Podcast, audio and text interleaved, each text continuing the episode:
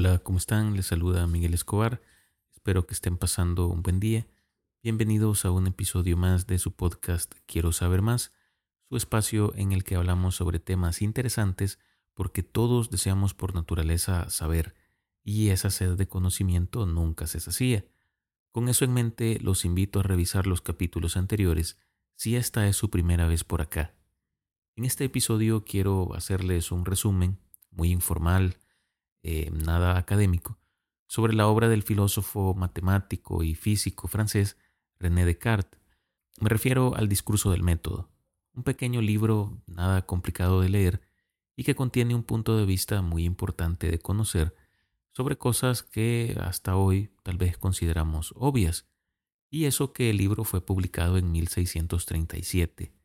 Creo que es una lectura que la mayoría deberíamos de hacer en nuestros días para recordarnos y tomar conciencia de lo relevante que es el razonamiento sobre todo lo que nos sucede a diario, por insignificante que parezca.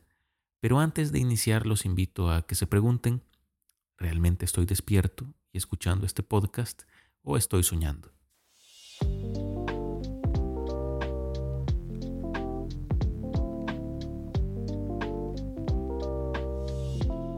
René Descartes, a través de su obra El discurso del método, desencadenó una revolución intelectual que tiene relevancia académica incluso hasta nuestros días en el mundo de la filosofía.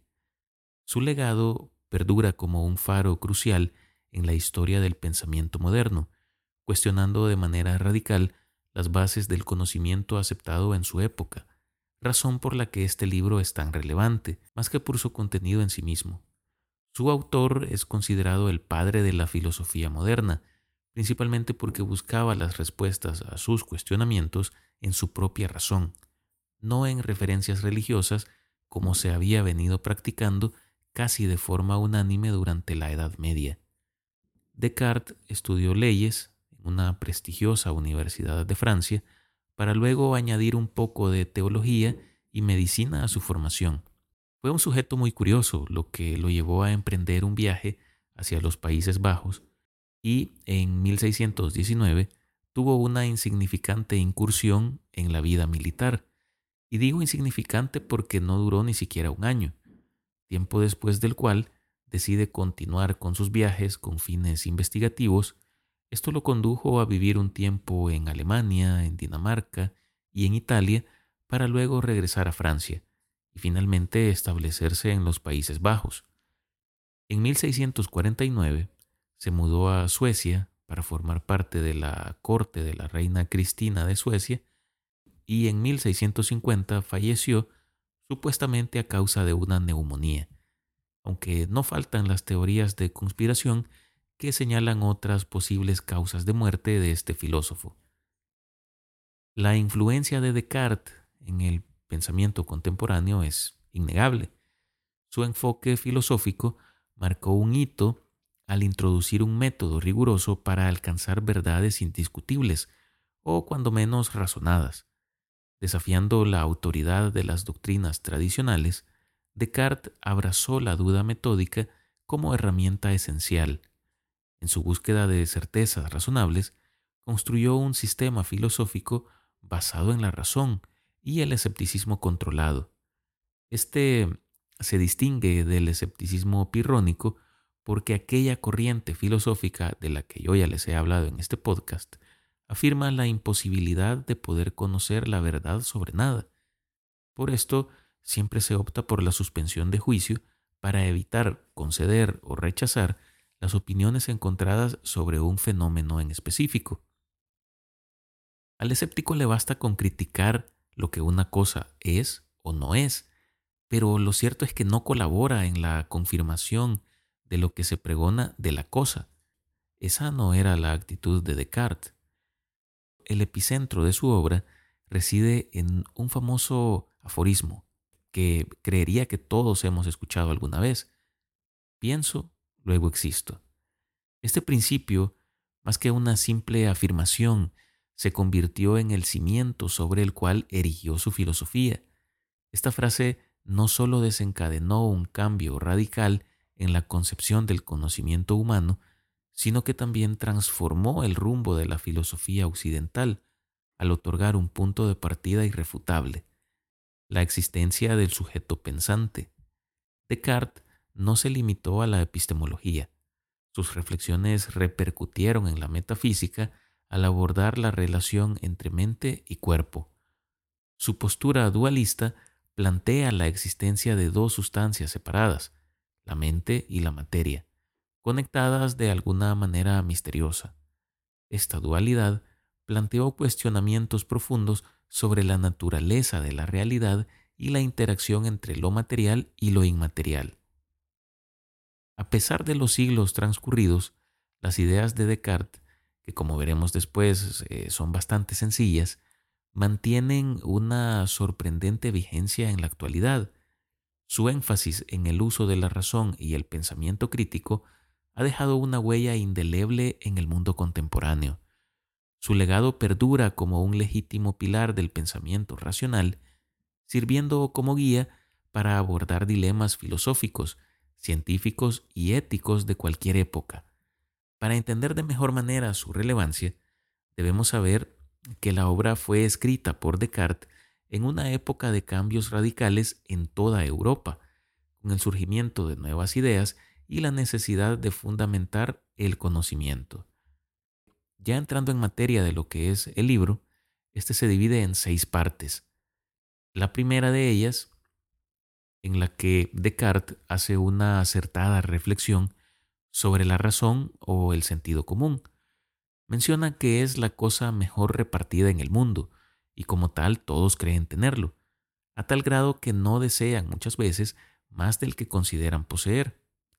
Esta idea plantea, en principio, que todas las personas gozan de lo necesario para poder distinguir lo verdadero de lo falso, pero como unos lo emplean de un modo y otros de otro, esto termina generando la diversidad de opiniones que existe entre diferentes personas sobre un mismo tema.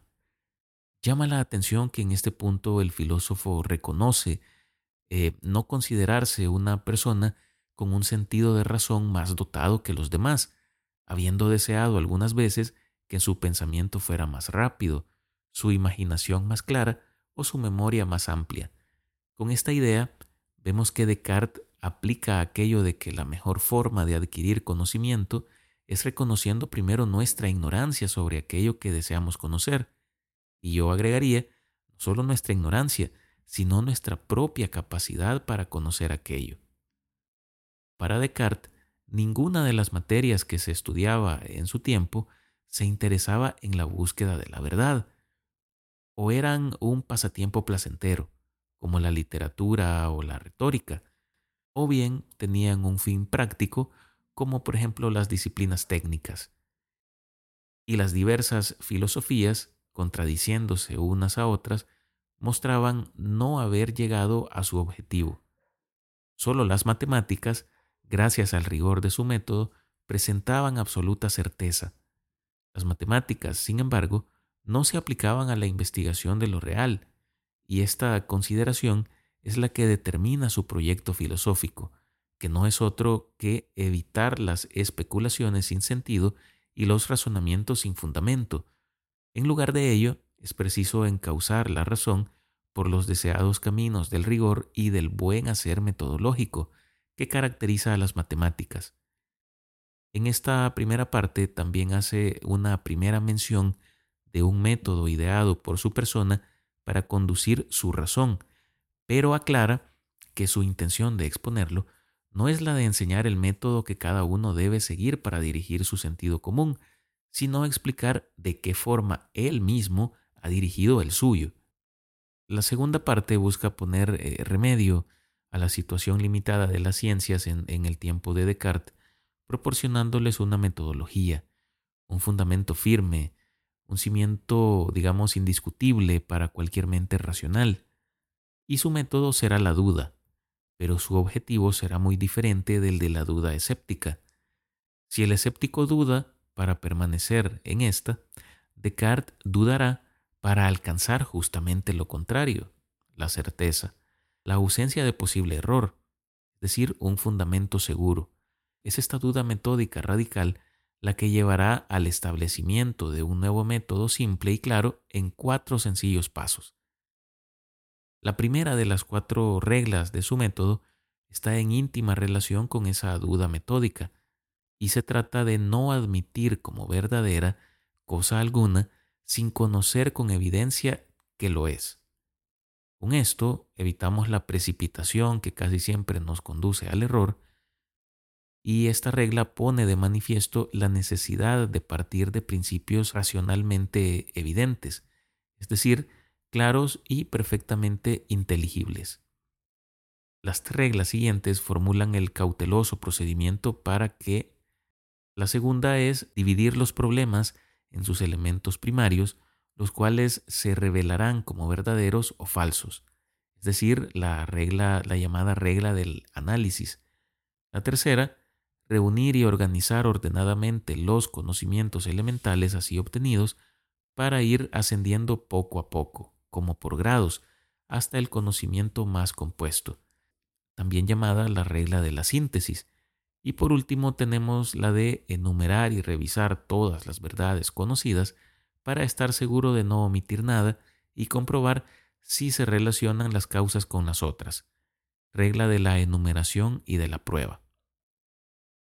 En la tercera parte del discurso del método, Descartes eh, sostiene las denominadas máximas de la moral provisional. Ello no contradice para Descartes la regla de la duda metódica. Ocurre simplemente que mientras no se alcance la verdad, es necesario establecer normas provisionales para dirigir nuestros actos. Estas normas incluyen pautas de comportamiento para conducirnos mientras el método no nos ha aportado un resultado eh, favorable o una respuesta a nuestras dudas. Específicamente estas normas de moral previsional de Descartes apuntan lo siguiente. La primera consistía en obedecer las leyes y costumbres de su país, conservar la religión y guiarse por las opiniones más moderadas. La segunda máxima consistía en ser lo más firme y lo más decidido en las acciones y en seguir con no menos firmeza las opiniones más dudosas como si hubieran sido verdaderas. La tercera regla consiste en cambiar los propios deseos antes que el orden del mundo. Afirma que nada, excepto los pensamientos, están enteramente en nuestro poder. Esta exposición de una moral respecto de las situaciones existentes que constituyen la tercera parte habría sido redactada, según eh, he leído por ahí, directamente para evitar la censura de la Iglesia Católica en ese tiempo. En la cuarta parte hallamos lo más interesante y conocido del discurso del método, el encuentro con la certeza, con la primera afirmación indubitable, la proyección de la duda sobre la forma en que percibimos el mundo, sobre la fiabilidad de los sentidos, sobre la misma existencia de este mundo exterior e incluso sobre las mismas verdades racionales, mediante la hipótesis de un genio maligno que deliberadamente nos engaña. Es la que llevará a la primera certeza sobre la que levantar el edificio del conocimiento humano. Descartes nota que, en efecto, podemos dudar de todo, pero hay algo de lo que no podemos dudar, y como dudar es pensar, no podemos dudar de que pensamos. El pensamiento es nuestra primera certidumbre y nos lleva a la certidumbre de nuestra propia existencia. Así construye ese aforismo, pienso, luego existo. El hombre existe, al menos como cosa pensante, es decir, como res cogitans. La existencia del pensamiento es un concepto claro y distinto, una verdad evidente que sirve como punto de partida. Cuando, tratando de llegar a una certeza, dudamos, estamos intentando superar un estado imperfecto y alcanzar otro perfecto que aún no conocemos. Pero la idea de perfección no puede venir del pensamiento porque éste es imperfecto, sino de lo único que nosotros consideramos como perfecto, es decir, Dios. Siendo Él, el ser perfecto que nos creó, también puso en nuestro pensamiento la idea de perfección. Se trata de la versión cartesiana del argumento ontológico de San Anselmo de Canterbury para demostrar la existencia de Dios, según la cual la idea que tenemos de Dios encierra ya en sí misma su existencia, puesto que no podría poseer la suma perfección si le faltase alguna cualidad, porque si ésta le falta, ya no podría ser perfecto. De nuestra propia existencia y de la existencia de Dios se desprende que el mundo exterior diferente de nosotros, también existe. Si el mundo no existiese, Dios nos estaría engañando, haciéndonos aparecer como existente un mundo que no existe. Pero Dios, siendo como es perfecto, no puede engañar. El engaño y la falsedad son imperfecciones y no pueden ser atribuidos de un ente supremo perfectísimo. Por lo tanto, concluye Descartes, el mundo exterior existe y podemos confiar, aunque críticamente, en el testimonio de nuestros sentidos, porque es nuestro deber y no el de Dios liberarnos de las ilusiones o errores en que nos hacen caer nuestros sentidos y así evitar errores.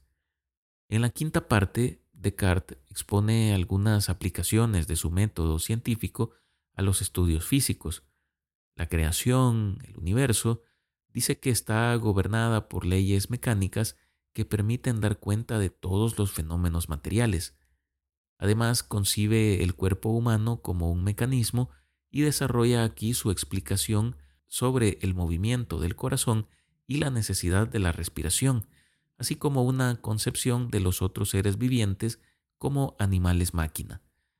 La sexta y última parte nos narra las incidencias en la elaboración de la misma obra, explicando las razones por las que retrasó un par de años su publicación, que básicamente fue un tipo de temor a provocar escándalo, como había ocurrido con Galileo, y a ser eh, objeto de polémicas. Y así también expone las razones que le inducen finalmente a publicarlo, que es mostrar honestamente el resultado de sus estudios y dar a otros la posibilidad de continuarlos. De la lectura de este libro, lo que me queda claro es que a veces eh, un par de ideas simples, pero bien estructuradas, pueden cambiarlo todo, incluso la línea de pensamiento de la sociedad, aunque en nuestros días no sé qué tanta vigencia tenga ese pensamiento, pues todos queremos ver todo con una exactitud científica, y el más mínimo atisbo de error en una idea ya la hace inservible, incoherente y hasta motivo de burla. Juzgamos como científicos cuando ni siquiera entendemos qué es la ciencia y dónde debe o no debe aplicarse su método. Esto nos convierte muchas veces en críticos ignorantes que creen estar legitimados para emitir una opinión sobre un tema del que no hemos razonado. Y, ojo, con esto no quiero decir que solo tengamos permitido opinar sobre temas de los que tengamos conocimientos específicos o en los que seamos expertos, sino que si vamos a emitir una opinión, al menos deberíamos informarnos lo suficiente como para saber qué es y qué no es aquello de lo que vamos a hablar. En su libro, Descartes parte de una premisa. Los conocimientos que he adquirido en mi vida son insuficientes para alcanzar las verdades o la razón a la que aspiro. Y eso cuando menos me genera dudas. A partir de la búsqueda por disipar esas dudas que tenía Descartes, es que construye su método, pero si creemos saberlo todo, no hay lugar para la aplicación de éste. Lo que nos queda es una certeza ilusoria que no aporta valor a nuestra experiencia de vida, más allá de lo que percibimos con nuestros sentidos. Entonces, bien podríamos ser cualquier cosa menos lo que creemos que somos. Podríamos estar viviendo un sueño sin darnos cuenta, o peor aún, podríamos estar viviendo una vida que solo existe en nuestra desacertada mente.